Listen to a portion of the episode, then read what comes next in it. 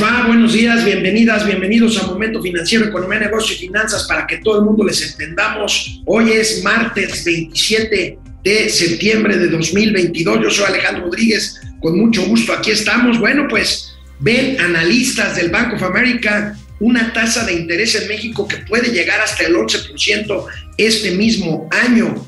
Vamos a ver si se dan las condiciones para que esto suceda. Todo pareciera indicar que esto puede, puede pasar. Hoy, hoy comparece a las 11 de la mañana en Cámara de Diputados el secretario de Hacienda y Crédito Público como parte de la glosa, de la glosa del informe de gobierno que se presentó el primero de septiembre. Mañana lo hará el titular de Hacienda en la Cámara de Senadores. Se confirman dos exclusivas adelantadas por momento financiero. La salida del Banco Interamericano de Desarrollo de su titular por un escándalo pues de índole personal, de índole sexual y eh, pues veremos también cuál otra exclusiva es la que se está confirmando, tiene que ver con el ISTE y con la entrada de la Secretaria de Seguridad Pública a tratar de arreglar el tema de la proveeduría de servicios de imagenología en el Instituto de Seguridad y Servicios Sociales para los Trabajadores del Estado. Por más pañuelitos blancos, México está entre los primeros cinco países más corruptos del mundo. Nada, nada de qué enorgullecerse. Por supuesto, tendremos los gatelazos. Les tengo un gatelazo de oro, un, un chairo salinista. Empezamos. Momento financiero. Esto es Momento Financiero. El espacio en el que todos podemos hablar. Balanza comercial. Inflación. Evaluación. Tasas de interés. Momento financiero. El análisis económico más claro. Objetivo y divertido de Internet. Sin tanto choro. Sí. Y como les gusta, Peladito y a la boca. ¡Órale! ¡Vamos, réjete bien! Momento Financiero. Bueno, pues eh, como, les, como les decía, uff, eh, analistas del Bank of America eh, pues establecen que la tasa de interés en México podría llegar hasta el 11% al finalizar este año. ¿Por qué? Las condiciones se alinean para ello, la inflación no cede, la inflación no cede y el mensaje tanto de los miembros del Banco de México como el del eh, presidente de la Reserva Federal Americana, Jerome Powell, de la Fed, pues indican que la política restrictiva seguirá aunque bajara tantito la inflación o detuviera su ascenso, pues es un tema de más, de más largo plazo. Y bueno, pues ahí está, ahí está esta eh, pues percepción que tienen los analistas de Bank of America, eh, como podemos ver eh, en esta nota periodística, tasa de interés de Banjico subirá hasta nivel de 11%, dice Bank of America, por los elevados niveles de inflación en México y los ajustes esperados para la tasa de referencia de la Reserva Federal, que se espera que lleguen al 5%. Entonces, bueno, habría que mantener este diferencial de tasas también como política pues propia, pero bueno, el diferencial de tasas pretende mantenerse en alrededor de 600 puntos base y bueno, esto elevaría hasta 11%. Aquí tenemos 450 puntos base, es lo que ha elevado el Banco de México la tasa de interés de referencia desde junio del año anterior, de 2021 hasta la fecha. 250 puntos base faltarían para que termine el actual ciclo alcista, según estos pronósticos de Bank of America. Y bueno, la diferencia, el diferencial de tasas México-Estados Unidos es de 600 puntos que se busca mantener para, eh, pues, eh, hacer, hacer eh, paralelamente al tema del combate de la inflación, hacer más atractivos los papeles mexicanos. Y bueno, pues con esto, pues además, independientemente de que estamos ante un régimen cambiario eh, sujeto a reglas del mercado, pues esto fortalece al peso mexicano y lo ha mantenido en los niveles en los que lo hemos visto en los últimos meses. Bueno, pues ahí tenemos este tema, eh, que es tan serio el tema de la inflación, que bueno, pues incluso el presidente de la República, Andrés Manuel López Obrador, pues ya no está hablando de prolongar o prorrogar el plazo del PASIC, del famoso PASIC, que no ha tenido resultados, sino habla ya incluso de un nuevo plan antiinflacionario que se anunciaría el próximo lunes, el próximo lunes en la mañanera de Palacio Nacional. Vamos a ver cómo lo dijo esta mañana el presidente Andrés Manuel López Obrador. De octubre se va a presentar el plan antiinflacionario, eh, pero eh, Ricardo nos va a explicar cómo estuvo la semana bueno, pues ya, como, como ven, ya no habla de PASIC, sino habla de un plan eh, antiinflacionario. Vamos a ver de qué se trata este plan. Bueno, por lo pronto, pues este, en un ratito más que esté con nosotros Mauricio Flores, escribió de eso hoy en una de sus columnas, en la columna de La Razón. Está interesante, vamos a ver qué nos dice Mauricio Flores al respecto. Y bueno, por lo pronto, por lo pronto, hoy, hoy comparece Hoy comparece en la Cámara de Diputados el secretario de Hacienda y Crédito Público, Rogelio Ramírez de la O, quien enfrentará duros cuestionamientos de la oposición. ¿Saben por qué? Pues por los pronósticos en base a los cuales está elaborado el Plan Económico 2023, el paquete económico y por supuesto el, la ley de ingresos y el presupuesto de egresos. Recuerden ustedes, aquí lo hemos señalado, que eh, Hacienda pues eh, ha sido muy criticada pues por estos supuestos de un crecimiento, de un crecimiento que no va a ser de 3% para el año que entra y de bajar de sopetón la tasa de inflación o el nivel de inflación, pues a niveles pues que no se van a lograr. Recuerden ustedes que aquí hemos dicho, bueno, no lo decimos nosotros, pero sí lo repetimos, de que la inflación es un índice que sube por el elevador y baja por las escaleras. Hoy, a partir de las 11, si quieren usted ver, ustedes ver esta comparecencia, si les interesa, nosotros por supuesto la vamos a seguir puntualmente. Ya en nuestra cuenta de Twitter de Momento Financiero está la liga para seguir en vivo y en directo a partir de las 11 de la mañana el día de hoy la comparecencia de Rogelio Ramírez de la O, secretario de Hacienda y Crédito Público. Mañana hará lo propio ante la Cámara de Senadores. Por cierto, mañana también se votará y aprobará, sin lugar a duda, porque se requiere mayoría simple, la supresión del horario de verano a partir del año que entra 2023. En unos días más pasará sin problema también por la Cámara de Senadores, donde también pues no tendrá problema en obtener mayoría absoluta, mayoría eh, de la mitad más uno, eh, que es lo que prevé la ley. Y bueno, pues este horario de verano, no importa que tenga 25 años, alegan con que es perverso, con que es fifí, con que es neoliberal, pero lo que más sorprende, alegan que hay afectaciones a la salud, nerviosas, cardíacas, psicológicas, en fin, vamos a ver, vamos a ver con qué cuentos salen ahora, con cuántos millones de mexicanos sobrevivimos durante más de 25 años a estos perversos efectos de la salud en el horario de verano qué barbaridad. Bueno, esto es lo que importa para la 4T, no importa la gestión pandémica desastrosa de un criminal, doctor Hugo López Gatel, que como si nada, yo no sé si duerma bien, pues carga sobre sus espaldas con más de 650 mil muertos por la pandemia de COVID-19. Claro, dicen sus defensores, a ver Alejandro, ¿hubo muertos en todo el mundo? Sí, nada más que, creen en los últimos días ya las revistas especializadas en salud el Lancet, por ejemplo, han establecido que México es el peor país en cuanto a muertos por eh, millón de habitantes por COVID. Esto sin duda, eh, pues configura una gestión de la pandemia francamente desastrosa, desastrosa y criminal. Bueno, pues ahí tenemos, no habrá más, denlo por seguro, denlo por sentado, horario de verano, salvo en la parte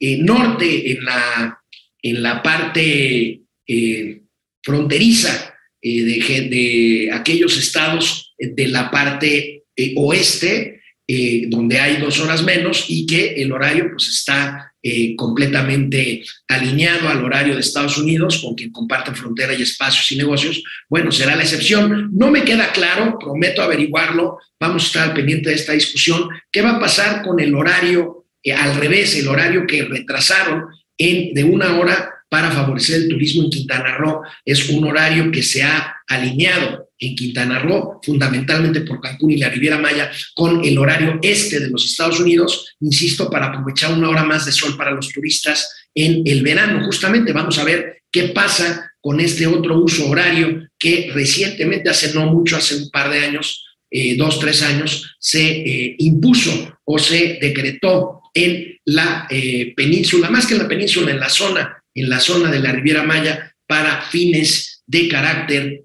turístico. Y bueno, pues ahí está, ahí está todavía lo que tiene que ver con el tema de inflación y horario de verano. ¿Qué otra cosa va a pasar en estos días o está pasando estos días en la Cámara de Diputados? Bueno, hoy comparece en la Cámara de Senadores el secretario de Gobernación, tendrá antes una reunión con la Junta de Coordinación Política para seguir cabildeando, más bien seguir presionando, por no decir otra cosa, a diputados peristas para que voten para que voten a favor de esta iniciativa de mantener a las Fuerzas Armadas hasta 2028 en, hasta, en, las calles. Y, bueno, pues de todas formas el presidente ya se blindó y hoy en la mañana el secretario, el propio secretario de Gobernación eh, aseguró que si no se aprueba, y parece ser que no va a ser así, porque si no, ¿para qué anuncian esta consulta, que no va a ser consulta? Como una consulta como tal es violatoria la Constitución, pues estos bárbaros simplemente harán una consulta con otro nombre.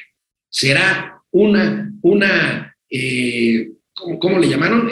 Este, participación, este, ahorita, ahorita me acuerdo, se me fue el nombre, fíjense, pues es que está la barbaridad, que es una consulta que la van a llamar de otro nombre para darle la vuelta así a la Constitución, porque la Constitución prohíbe consultar o someter a consulta pública temas relacionados con la seguridad pública y con el ejército y la marina de México. Bueno, se confirman dos exclusivas, como dice Mauricio Flores, interplatanarias, intergalácticas que dimos aquí en momento financiero. Ha sido confirmado, primero, que fue destituido por un escándalo de carácter eh, sexual el eh, gobernador o el presidente del Banco Interamericano de Desarrollo, el señor Mauricio Claver. Eh, ya lo había dicho hace algunas semanas el buen Mauricio Flores, este no es Mauricio Flores, es Mauricio Claver, que resulta que pues su canchanchana, su novia, era su chief of staff ahí en el Banco Interamericano de Desarrollo, y no solo eso, bueno, eso no tiene nada de malo, yo desde un principio dije a Mauricio que tiene que ver eso,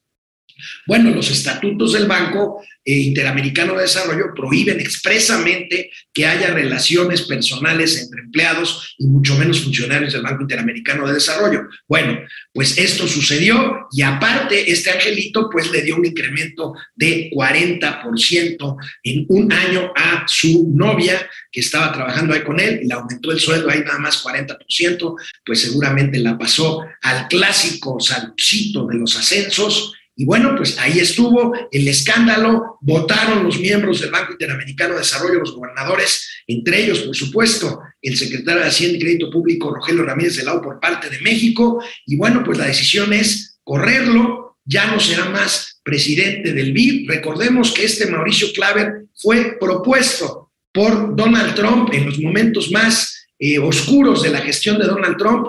Era la primera vez que un eh, americano o más bien un personaje no latinoamericano presidiera el Banco Interamericano de Desarrollo, que aunque su sede está en la ciudad de Washington, pues, eh, pues era una tradición esta que eh, pues Donald Trump, como muchas otras cosas, trató de romper, impuso a este señor Claver que se va por la puerta de atrás. La segunda exclusiva interplatanaria intergaláctica que se confirma, pues la confirma hoy nada menos que el presidente Andrés Manuel López Obrador. Recuerda que Mauricio Flores nos adelantó que ante el desastre en el ISTE, en el Instituto de Seguridad y Servicios Sociales para los Trabajadores del Estado, pues hay una gran crisis por contratos no establecidos para el tema de estudios de imagenología y este tipo de eh, pues herramientas que necesitan los médicos para actuar y para funcionar adecuadamente en un hospital. Bueno, pues resulta de que aquí adelantamos que Rosa Isela Rodríguez, la secretaria de Seguridad Ciudadana, intervendría para destrabar este asunto que lleva ya meses ahí atorado. Bueno, pues el propio presidente de la República lo confirma así esta mañana en Palacio Nacional. Es tremendas.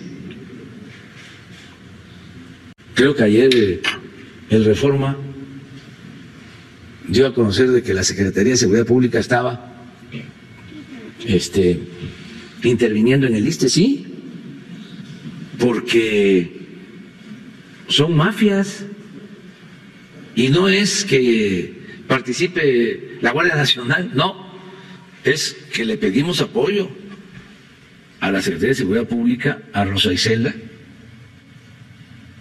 porque hay amenazas a servidores públicos. Mafias, mafias. Entonces, tenemos que continuar limpiando y que eh, pues eh, entiendan de que eso ya cambió a robar a otra parte y no le hace que haya periodicazos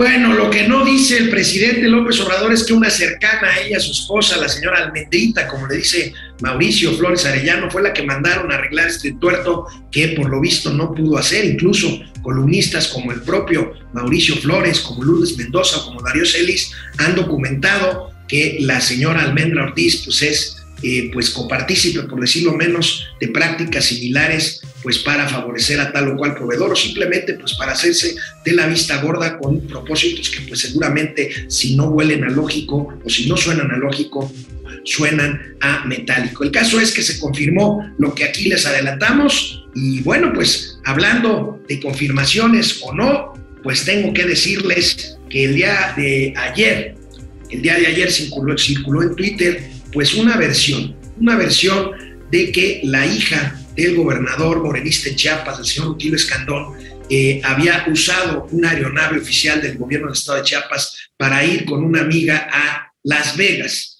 Bueno, yo lo que hice en mi cuenta de Twitter fue decir justamente eso, que se había denunciado en redes sociales esta presunta irregularidad y bueno, pues me hace llegar el gobierno de Chiapas a través de la Secretaría de Protección Civil que pues yo no sé por qué, bueno, sí sé por, aparentemente es por esto, pero bueno, me, desmienten, bueno, yo simplemente di a conocer una denuncia, en la Secretaría de Seguridad eh, de Protección Civil de Chiapas asegura que las aeronaves del gobierno de Chiapas se utilizan para asistir en materia de protección civil y salud a la población chiapaneca. Allí está, yo cumplo con decir, eh, pues da el derecho este de réplica. Yo en lo personal eh, pues lo que hice fue dar cuenta de una denuncia que, por cierto, no veo que haya sido eh, desmentida con bitácoras de vuelo o con pruebas contundentes, más que un oficio, una carta amable, atenta de la Secretaría de Protección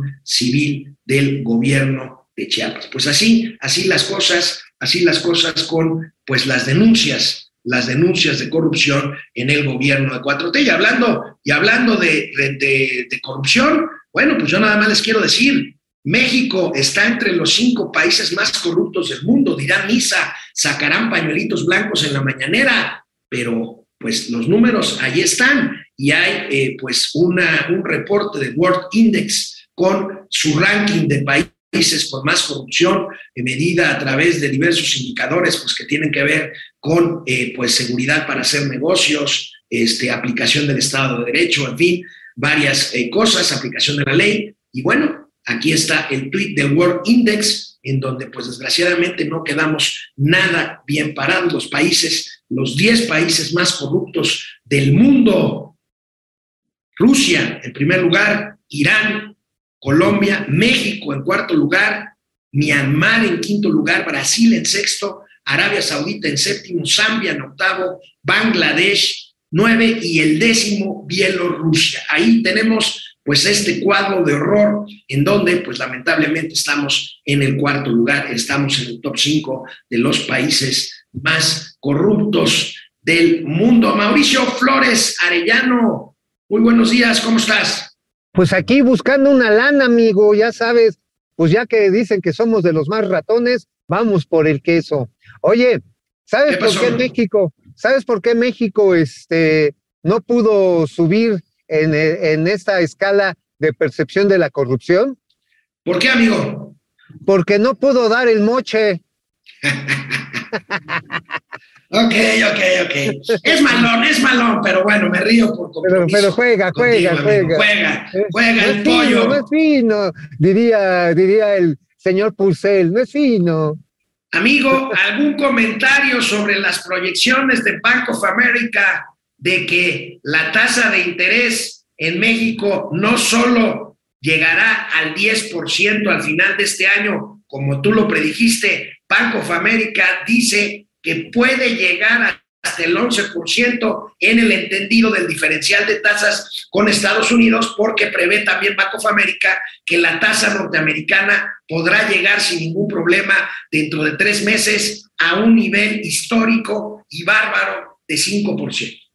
Mira, la verdad que sí es creíble. Ahora, esto va a depender en buena medida de cómo vaya a comportarse la inflación en ambos países. Mira, ayer, por ejemplo, estaba leyendo algunos chairos que decían, vean, es que la inflación en México está más baja que toda de la OCDE. O sea, güey, o sea, me cae que no entienden lo que es medir la pinche inflación. No es lo mismo tener una inflación del 20% en la Gran Bretaña que tener una de 9% casi en México. Son canastas muy diferentes, aunque estandarizadas, pero no se comparan numéricamente así de una manera con números absolutos. Hay que ser muy tontito, muy ignorante para hacer eso. Ahora, déjame te digo, ¿de qué depende en el caso de México, donde sí tenemos una integración, cuando menos en la parte de manufactura y agroindustria con los Estados Unidos, de los costos de producción, de la inflación al productor, donde seguimos viendo una alta presión de precios contenidos que, bueno, están tratando de hacer lo suyo, pero que van para arriba. Y esto si le aplicamos eh, la inflación del productor, lo deflactamos, pues nos damos cuenta que necesariamente el aumento de costos más fuertes en México, que por cierto, en los Estados Unidos se empiezan a alivianar por la reducción del costo del transporte marítimo y de algunos combustibles. Pero esto nos hace que la inflación en México sea más alta en términos relativos. As- Así es como se compara, en términos relativos. Y lo que sí, lo que concluye Bank of America, este, definitivamente es que pues, este, el chilote se nos va a venir encima. Bueno, amigo, Sí. amigo, si te Sí, sí. parece, este, ¿vas rumbo a- al Chaifa o qué? No, ahorita voy rumbo al ICM. Voy a echarme una plática con don Carlos Velázquez Tiscareño, vicealmirante encargado de este barco a punto de naufragar que se llama Aeropuerto Internacional de la Ciudad de México.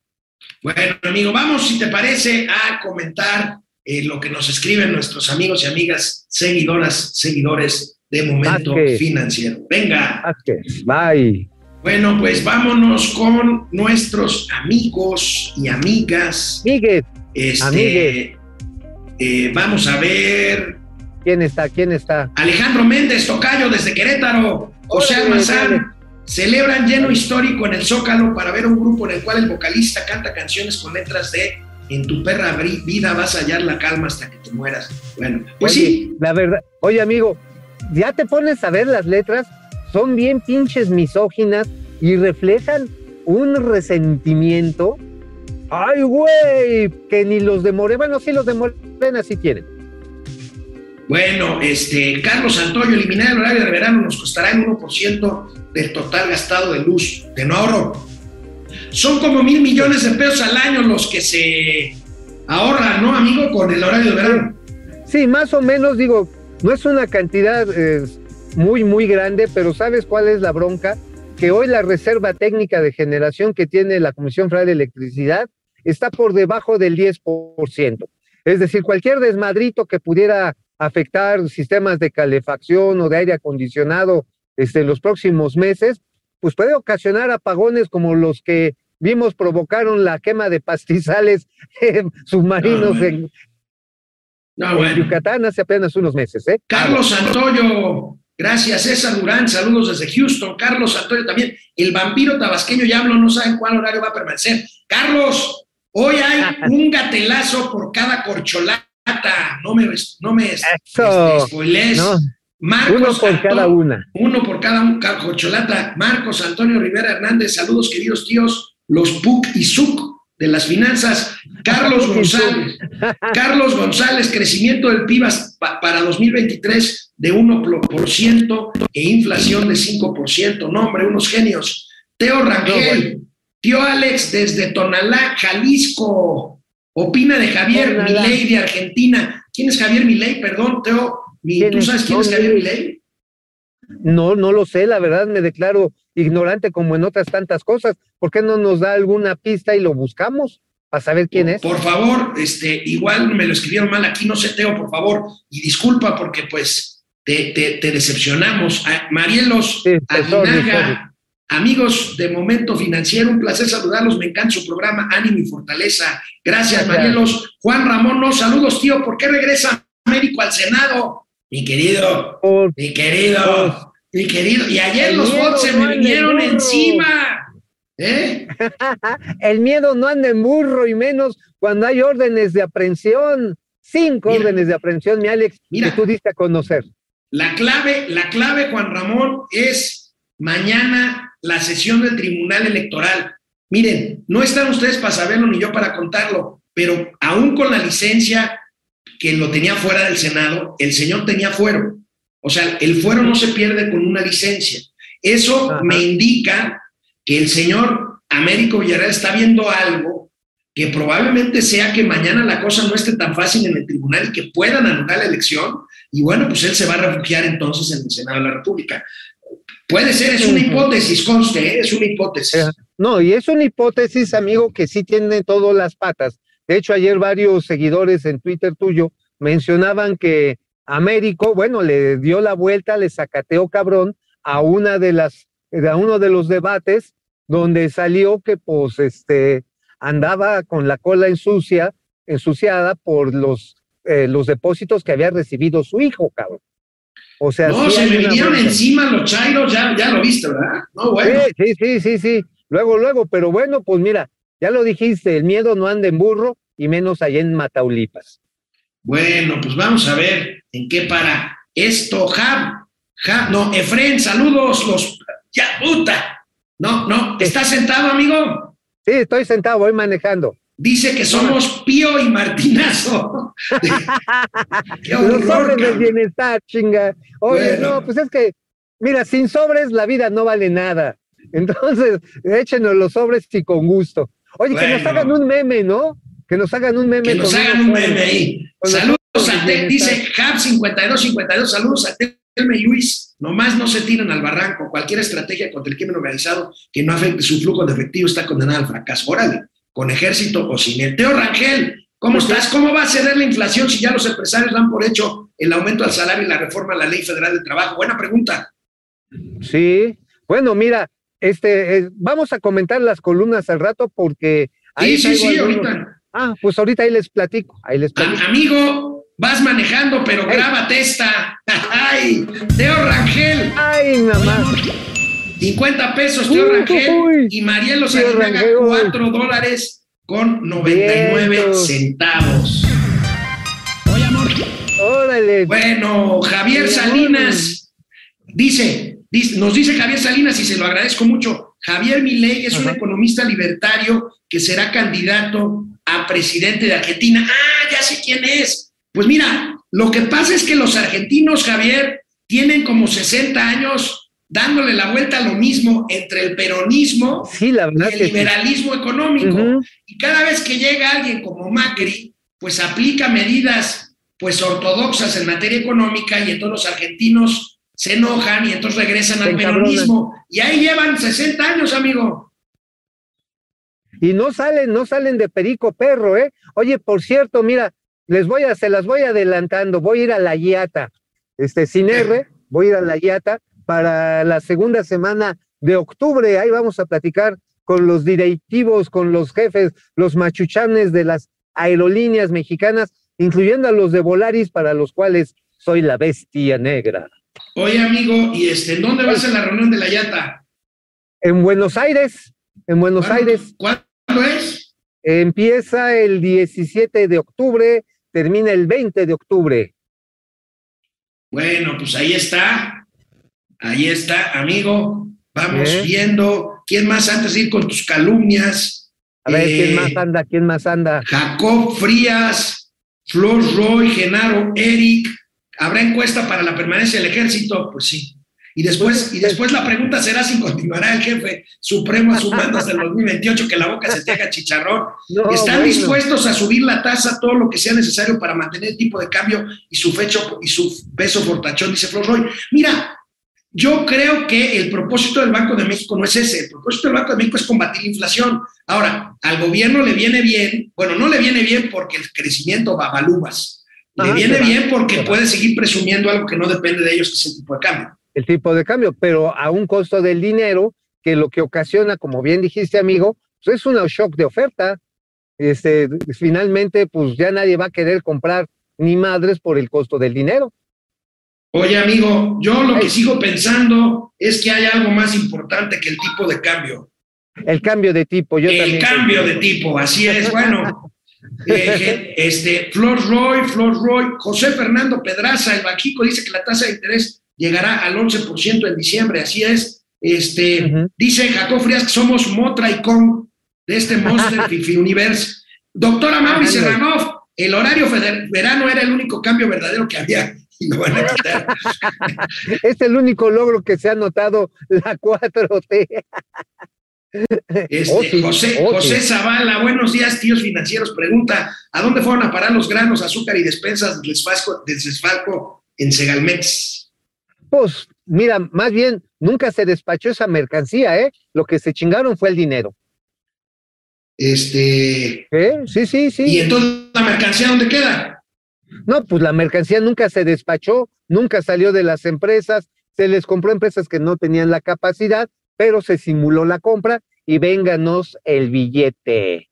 Bueno, pues ahí está eh, José Zavala, Rubén Chávez, dice que somos Edgar Allan Poe y Bram Stoker. De las finanzas. Este, Carlos González, los hospitales de Listes están cayendo a pedazos. Bueno, pues bueno, ya, ya les pasé, amigo, antes de que llegaras. Eh, hoy el presidente confirmó nuestra exclusiva de que entra Rosa Isela al, quite ahí. Ajá, sí, lo vimos a conocer, amigo. Ahora sí que tuvieron que echar a la matona, pigo de entrada, porque pues ya Sedena trae todas sus funciones, ¿no? Pues es que vigile otras cosas. Entre ellas el Efren, la 4T avanza despeñadero. Mario Alberto Álvarez, buen día, Padre Santos. ¿Dónde sacan, ¿De dónde sacan que un uso horario afecta a la salud? Pues de puras ocurrencias. José pues Almazán Mendiola, dime. Mira, yo sí coincido algo con este, con el toro sin cerca, con este Maspedonio, ajá, con el gobernador, no gobernador, este ingobernable de Guerrero. Este, pues sí, que te quiten una hora sí te puede detener el mañanero, ¿eh? bueno, pues vámonos a ver si no tengo algo más por aquí, porque si no luego se me enojan. Arcar, Oscar Márquez, Genaro Saludos. Saludos a todos. Vamos con las calumnias de Mauricio Flores. Amigo, pues para variar, empecé este programa con temas relacionados con la inflación y tú traes un análisis muy interesante hoy en tu calumnia de la razón. Cuéntanos. Así es, amigo, ya les vamos adelantando la puntita de por dónde viene el PASIC 2.0, que lo podemos resumir es, hágase la lucha contra la inflación en los bueyes de mi compadre. Este, ahora sí que es sin salivita, así rasposona, porque básicamente dicen que se va a reforzar, pero se va a reforzar pues a costa, a costillas de las empresas. A ver, ¿por qué decimos esto? El gobierno va a mantener básicamente el programa, el programa de subsidio de combustibles, ahí se los platicamos, eh, pero, pero resulta que nada más ni nada menos, los seis meses adicionales en los que se quiere mantener sin cambio los precios de los 24 productos que componen la canasta básica del paquete aguantes, del que paquete alivianes, del que paquete quiero, pues resulta, viejo, que este, se tienen que comer el chilote de los mayores costos de producción. De entrada, no hay incentivos, ni uno. Y de entrada, otro que estaba ahí muy puesto y tiene que ver con los alimentos básicos, esa es la parte más complicada, era la devolución del IVA que pagan, por ejemplo, los productores de pan. Los productores de pan, ok, compran el trigo y no pagan IVA. Sin embargo, el problema es que si bien es cierto que no pagas IVA cuando compras ese trigo, pagas IVA en todo lo demás, que si en la maquinaria, que en el combustible. Y en el primer programa del PASIC dijeron, no, sí, les vamos a adelantar, les vamos a pagar rápidamente, muy rápidamente el IVA, sí, en chinga, en 28 días puras, puras promesas. Así como cuando mi hermana le dijo a uno de sus novios, ok, nos casamos mañana, mi amor, y ya soy sobrino como de cuatro cabrones, ¿no? ya soy tío como de cuatro cabrones. Bueno, la cuestión, amigo, es que pues no se las han cumplido. Hay broncas también con la definición de los aranceles, amigo. Esa es otra bronca. Los aranceles también no se está logrando poner de acuerdo en el mecanismo en que se tienen que regresar sobre todo lo que ya está importado. Un ejemplo, un fabricante de, sardinas enlatadas, pues la, la hojalata la importamos, realmente la importamos y no se compra en la tlapalería, esa ya se tiene almacenada. No hay un mecanismo claro, este, el señor Duarte, para devolver el arancel ya pagado sobre estos productos. Entonces, amigo, pues sí se está volviendo un galimatías en el que nuevamente quienes tienen que poner, ahora sí, Poninas dijo popochas, es el, son las empresas. Así que este, a él se los vamos detallando. Ojalá, y estos son de las, de las discusiones que todavía se mantienen ahí al centro de las definiciones del PASIC 2.0, que se supone la semana que viene ya debemos de conocer. ¿Cómo ves? Amigo, este, pues ahí está. ¿Y qué hay de las cuotas compensatorias, eh? Mira, de las cuotas compensatorias, ah, dices las cuotas de importación, ¿no? Sí. Ah, sí, las cuotas de importación, esas, esas es mucho más fácil de gestionar.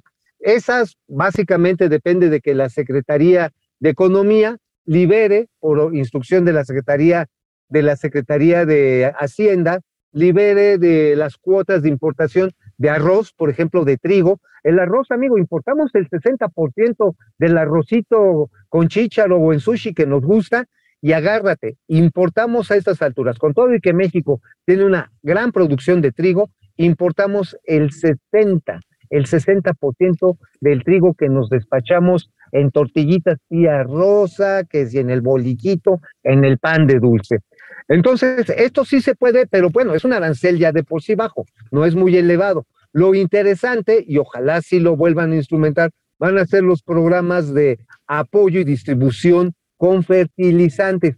Estos sí están empezando a lograr, yo creo que ahí es un punto a favor que se toma el señor Víctor Villalobos y también la tía Tatis, para que vean que no solamente los agarramos a chingadazos, este, sí está funcionando para mejorar el volumen de producción en la cosecha invierno que ya viene, la expectativa es favorable, lo cual, bueno, pues de entrada, si bien es cierto que a lo mejor no producen una baja de costos de manera, este, pues así, notable e inmediata, pues cuando menos no nos ponen la tesitura en la problemática de no tener abasto. Eso es bueno, ojalá lo repitan, porque mira, manito, no hay cosa más cara que la que no tienes. Es correcto, es correcto. Amigo, rápidamente en el Independiente, ¿qué traes? Mira, en el Independiente traemos varias cositas ahí. Póngamela, por favor, la calumnia del Independiente. Miren, ahí tenemos nada más ni nada más ya las definiciones que nuestro amigo Gabriel Llorio, que ayer cuando estábamos platicando acerca de los guardaditos, ya nos, nos contestó, nos contestó en friega, hay que, hay que reconocerlo, ¿eh? Eh, sí, sí, hijo, no, no, espérese, no, no, no, son guardaditos, no, no, no, o sea, no es una lana que tengamos extra presupuestal para chingárnosla, no, lo que tenemos es una política de generación de flujos de efectivo, de cantidades de dinero que van a estar disponibles para el próximo gobierno, no para nosotros. Lo cual yo creo que es saludable, ¿sabes por qué, amigo? Pues si ya se chingaron, si ya se chingaron todo lo que tenía que ver, ¿te acuerdas? Con eh, los fideicomisos, 65 mil millones de baros, más, ¿te acuerdas de esta reserva, de este bonito colchonzote que nos costó 20 años? 300, 300, más de 350 mil millones de pesos el Fondo para la Estabilización de, ingresos Presupuestarios. Ajá, bueno, pues ese fondo, pues ahorita nada más tiene 25 mil millones de varos. O sea, sí se le puso una madriza y este, y es prudente empezar a llenarlo. Yo lo que digo ahí en la columna es que pues es insuficiente. Comparado a la cantidad que se chingaron, pues, este, pues 150 mil, pues es como menos de la mitad, es como una tercera parte de, de los gastos extraordinarios que ha hecho este gobierno. Qué bueno que lo empiezan a formar, porque 150 mil millones de pesos, haciendo cálculo, pues este, me pones a pensar que, este, que, más o menos dura como un trimestre de gasto. Bueno, ya, ya cuando menos el nuevo gobierno, no sé si sea alguna de las corcholatas o vaya a ser este Pillín, Canallín, Anayín o vaya a ser este Gabriel Cuadri, no sé, no tenga un problema de inmediatamente de caja empezando su gobierno, lo cual es saludable, pero insisto, todavía es insuficiente. Bueno, amigo, vámonos al corte con comentarios porque tenemos muchos gatelazos. Tenemos, un, tenemos un gatelazo estelar de un Chairo salinista. Adivina quién es.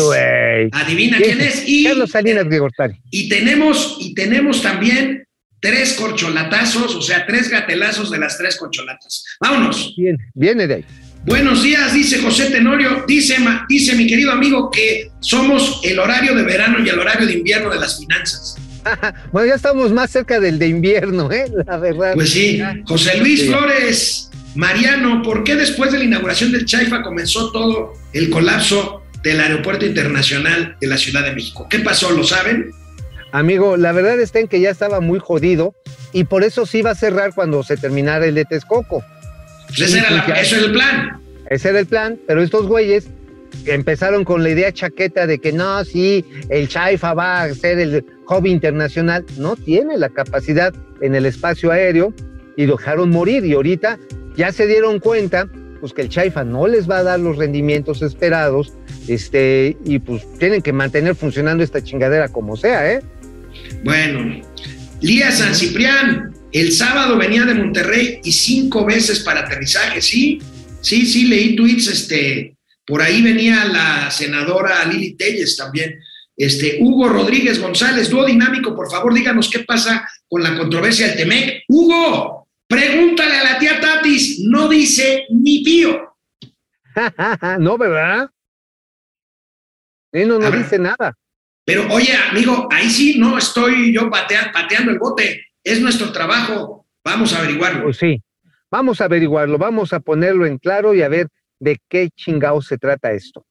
José Mazán Mendiola, mañana el tribunal sesiona a partir de las 5 de la tarde para decidir la elección de Tamaulipas. Es correcto, José. El proyecto del magistrado José Luis Vargas está a favor de validar la elección, pero lo que no estamos seguros es que los demás eh, magistrados vayan con el proyecto de este Vargas, que es el magistrado Billetes. Ándale, el Varguitas Villullo, eh, y además, acuérdate, el gobierno de Francisco Cabeza de Vaca todavía le montó cinco denuncias a Américo Villarreal. Obviamente que si se demuestra o está ya demostrado que hubo mano negra, financiamiento ilegal fuera del presupuesto, independientemente de su origen, que podría ser otro delito, pues con eso sirve para invalidar la elección, ¿eh? Betty Ramos Ramírez, Américo prefirió protegerse con el foro al Senado, pero intenta llevarse entre las patas a Gil Suárez, a Javier Lozado y más.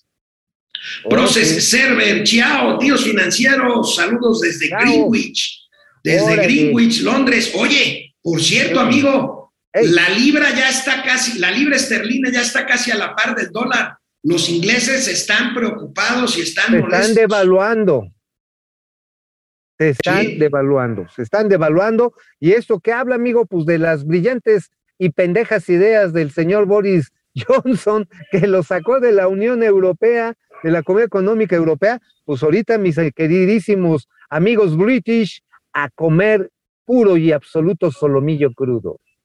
Bueno, Carlos González, si no hubiera habido TLC, estuviéramos como Argentina. Eh, lo dirás exagerado, pero no, yo creo que no lo dices exagerando, es correcto. Yo estoy de acuerdo contigo. Francisco Nofre, hola, buenos días. Aquí hay cuentas financieras y no cuentos financieros. Gracias. Víctor Garcés, el problema no es que avancen, el problema es que nos están llevando a todos. Alicia Orozco, el tribunal trabaja para el CACAS. No creas, ¿eh? Ya hubo ahí alguna señalita, ¿eh? Sí, no, los jueces saben que, que estos se van, pero ellos siguen. Entonces más les vale ser prudentes, amigo. José Martínez, Proces Server, Carlos González, Mau Ríos, eh, Proceserve dice, cuando el señor presidente habla de crecimiento económico de México se refiere a bienestar y crecimiento exclusivamente para su familia o sus cómplices. Bueno, vamos con los gatelazos que están francamente buenos. Buenos, vénganse, que están resabrosos. Oye, amigo, adivina quién me robó un tuit hoy. ¿Quién te chingados te lo robó? La Viri, la Viri. La Viri, la Viri, la, la señora esta que es, ¿dónde estudió? ¿En el Hereford? O en este... bueno, amigo, de los creadores del avión rifado que no se rifó, de la no primera dama y de muchas otras cosas, les presentamos el Chairo que no era Chairo, sino salinista. ¿Recuerdan a Damián Alcázar? Mira. No mames, a ver. Bueno, vamos a ver primero lo que dice en estos tiempos el señor Damián Alcázar. Mira. A ver, Damián, míala, por favor. A mí no me metan en sus cosas. Yo voté por Andrés Manuel López Obrador y sigo pensando que ha sido el mejor presidente en muchísimos años. Ha hecho lo que ningún otro ha hecho por el pueblo mexicano. Y lo está haciendo constantemente, a pesar de todos ustedes, a pesar de todos ustedes. Si no son capaces de reflexionar sobre qué país tenemos y sobre la gente que vive en nuestro maravilloso país, bueno, pues eso es asunto suyo. Pero a mí no me metan, no me pongan en sus fake news, por favor. A ver, este es el Chairo Chairo, ¿no? Este es el Chairo Chairo. Bueno, él dice que es el mejor presidente desde hace mucho tiempo. Nada más que no dijo de, de, cuánto. Porque él, en la época de Carlos Salinas de Gortari, pues hasta salían los anuncios. ¿Te acuerdas del programa Estrella de Salinas? Ah, claro, el programa. Solidaridad. solidaridad claro. Ve nada más, esta joya es el mismo sujeto. A ver, Damián. Mira, mira. Ya, ya. ¿Cómo te sientes, mijito? Muy bien. Ya le controlamos la diarrea. Ya se lo pueden llevar. ¡Qué padre! Oye, pero ahora sí tenemos que cumplir nuestro compromiso con solidaridad. ¿Cómo? Quedamos en pagar la clínica cuidando nuestra salud. Y es que Lalo no se lava las manos antes de comer. Y yo sí, papá. Estás muy bien. Vamos. Qué suerte que trajimos a Lalo a tiempo. Y qué bueno que en la colonia nuestro comité de solidaridad aportó el terreno y se usaba. Y que nosotros pusimos la mano de obra para la construcción. Si no, pues ¿cuándo? No, y mejor todavía que Solidaridad haya puesto la lana y que el Seguro Social esté manejando también la clínica. ¿Quieres manzana? Sí. Pues lávate las manos. Solidaridad. Unidos para progresar. oye, oye, mira, me queda claro que Damián Alcázar en ese anuncio de solidaridad dice, vamos a poner la mano de obra. En esta administración está poniendo las rodillas de sobra. Oye, amigo, ¿de veras no le dará, no le dará vergüenza, no le dará pudor? No, pues si está cobrando bien, le vale madre, güey, pues sí. Pues sí. Pues bueno, sí, ya. Bueno, oye amigo, pues después del concierto el grupo firme del domingo, pues ya le gustó a Andrés, Andrés Manuel López Obrador. Diría yo, nada más no lo digas que yo lo dije, aquí entre tú y yo. A ver. Para ser tan mal presidente, es un buen promotor de artistas, mira. a ver. Había otro artista famoso que quería. Cristian Nodal. Cristian Nodal. Nodal. sí, que quería también participar, este, y no cobrar, ¿no? Así es. Sería buenísimo. Nada más que estaba yo, este, informándome de que era compañero de, de Belinda y Belinda se ha portado muy bien con nosotros. ¿Eh? No están peleados, porque nosotros no queremos hacerle un, un desaire a Belinda. A lo mejor los invitamos a los dos.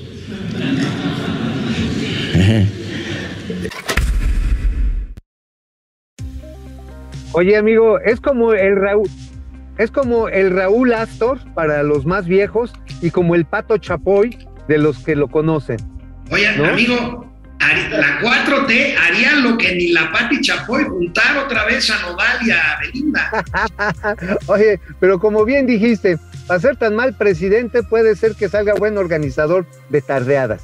Bueno, amigo, catelazos corcholateros. Vienen de ahí. Para que no digan que somos desiguales, los tres tienen su gatelazo hoy.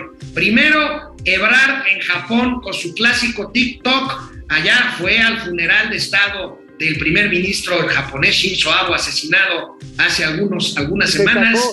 se sacó selfie con el muerto, a huevo. Bueno, todavía no, todavía no porque, porque el, el funeral es hoy, pero Mira el TikTok y luego, luego el tremendo Vampipe se lo chingó. Mira. A ver, viene. A ver, carnal. Ahí ven las torres de Tokio, atrás está toda la ciudad, más o menos una vista.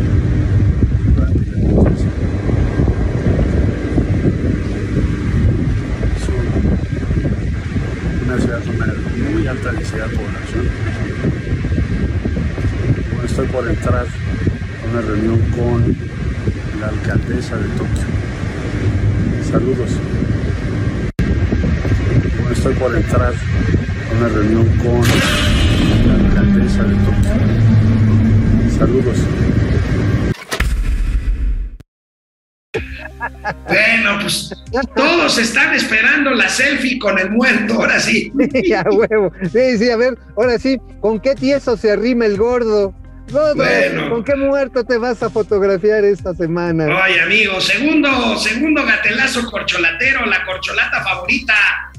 A ver. Es futbolero este gatelazo doble. A ver, viene. La gira de la FIFA dejó de ser FIFI y se convirtió en una gira popular. Y el, mechón rosa, si México pasa al quinto partido. Si México pasa al quinto partido, ya prometimos nuestro mechón rosa. Ahí está, ya está grabado.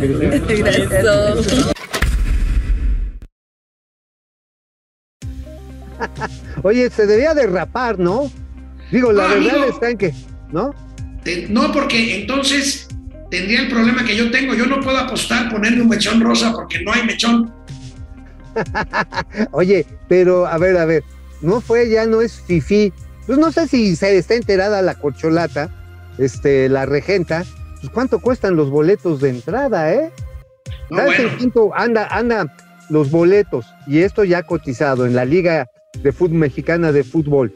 El boleto, ya así, pues sin avión, ¿eh? Para los partidos de la selección mexicana, 195 mil pesos, equivalente. Pues ahí está, amigo. Oye, pero nos falta la tercera corcholata. Adán Augusto López Hernández, secretario de Gobernación, perdón. que hoy anunció el fin del horario de verano y no supo ni de qué horario estamos hablando.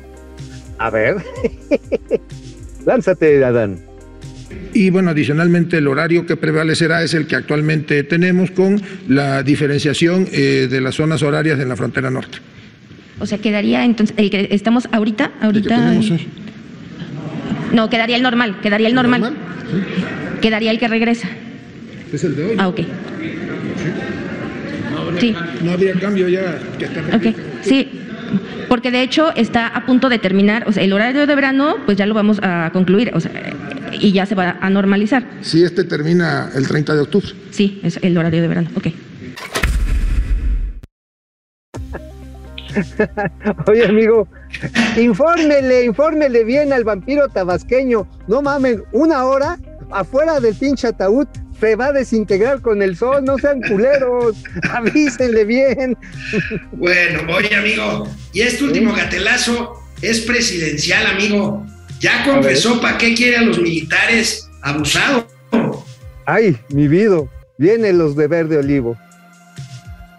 Y este ejército, lo he dicho muchas veces, surgió para combatir un golpe de Estado. para combatir a conservadores, fifís.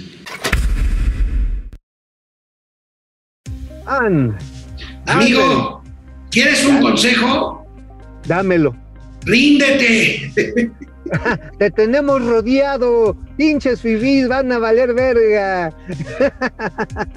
oye, bueno, amigo. oye, nada más antes, antes de irnos. Oye, ya, o sea, este señor ya hizo la historia a su manera.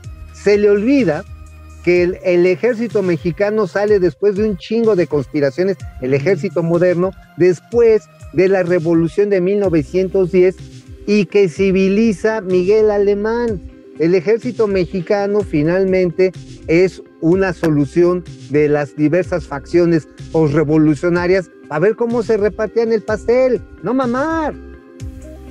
Bueno, pues ahí está esto que todavía da para mucho.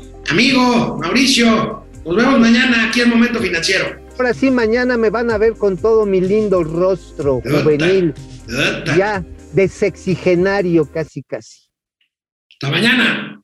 Mañana. Bye.